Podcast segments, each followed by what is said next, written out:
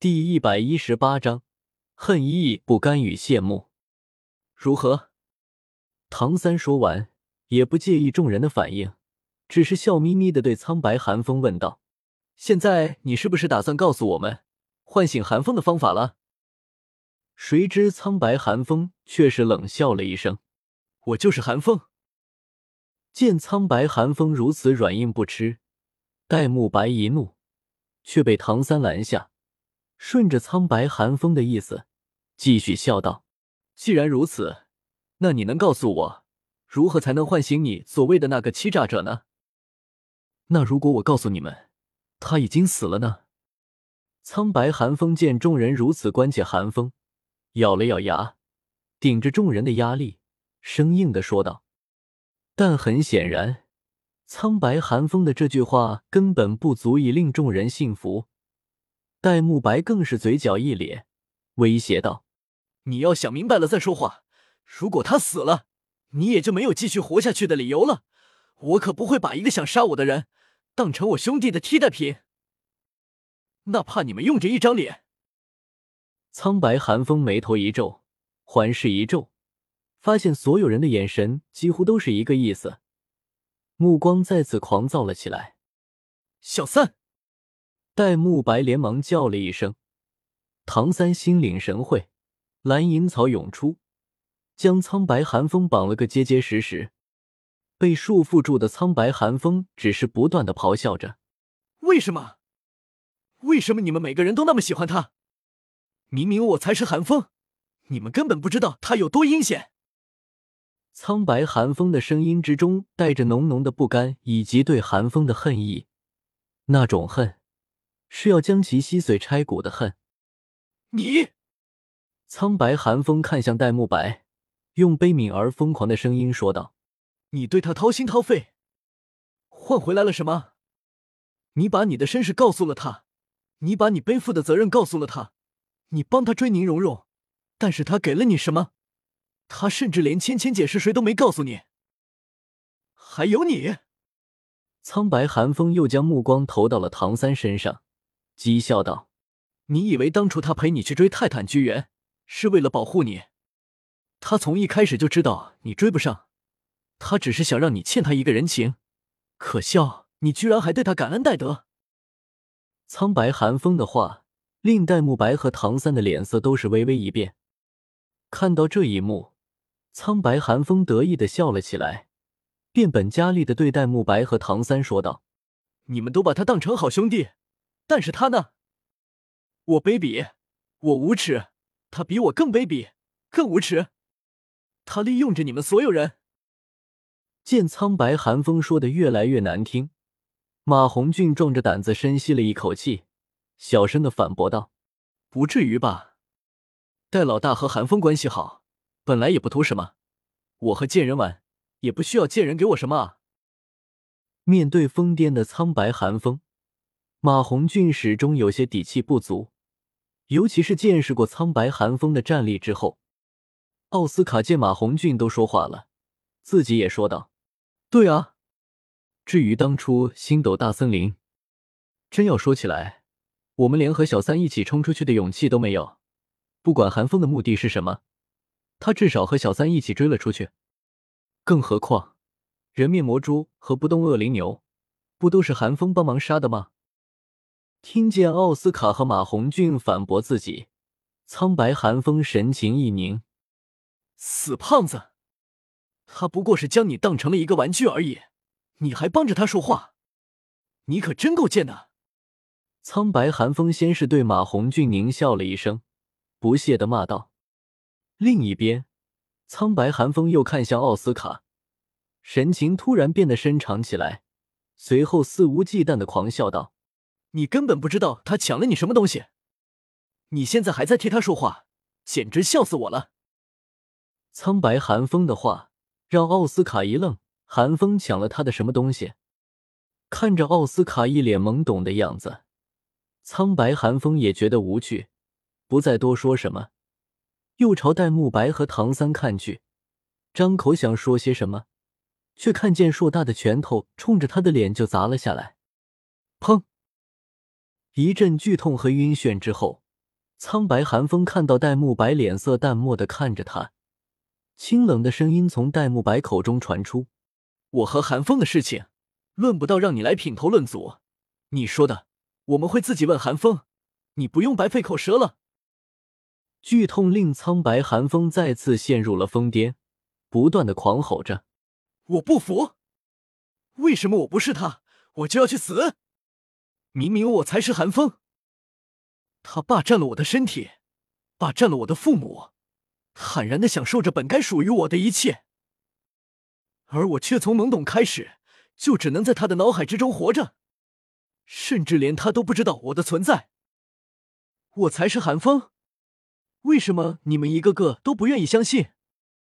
我才是爸爸妈妈的儿子，我才是芊芊姐的弟弟，我才是史莱克的逆焰守护，我才是你们的至交。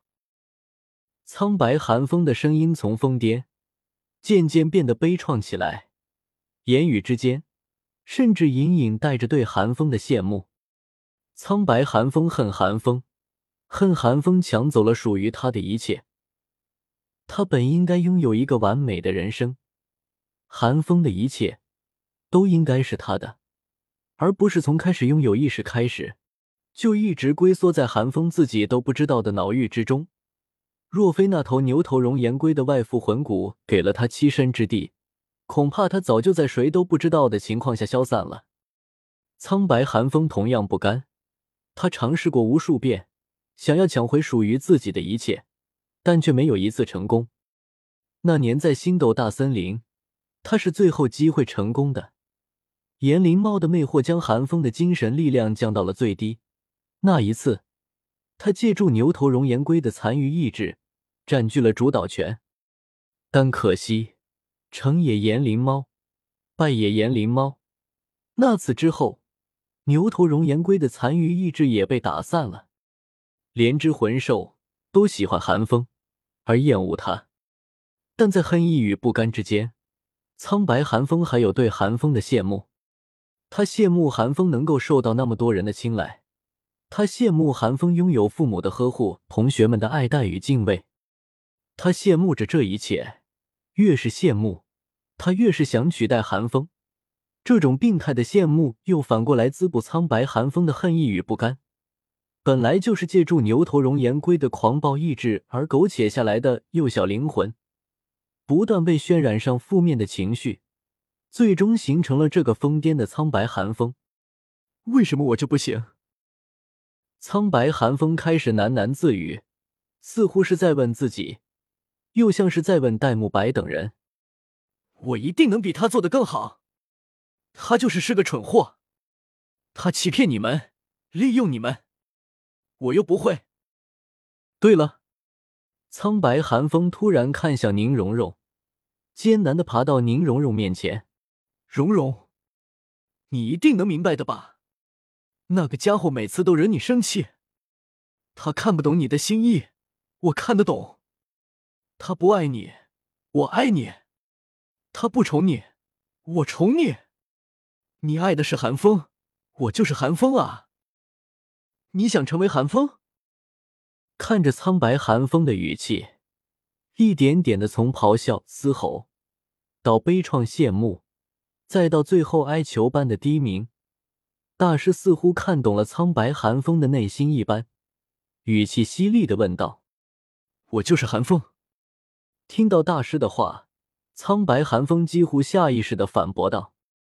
大师一皱眉，喃喃道。完全无法沟通吗？我们现在这么办？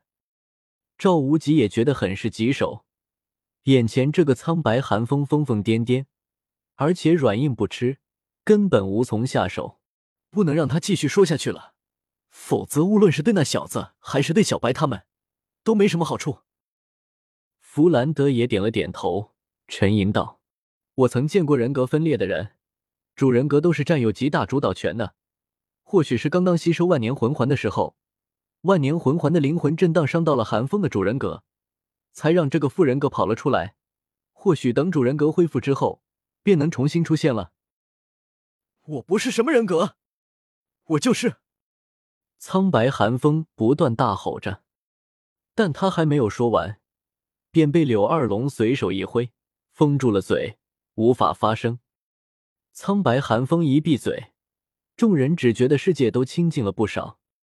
要不是看在疯小子的份上，老娘把你的嘴都撕了！柳二龙冷喝了一声，那凶悍的气息，竟让疯癫的苍白寒风都为之一僵。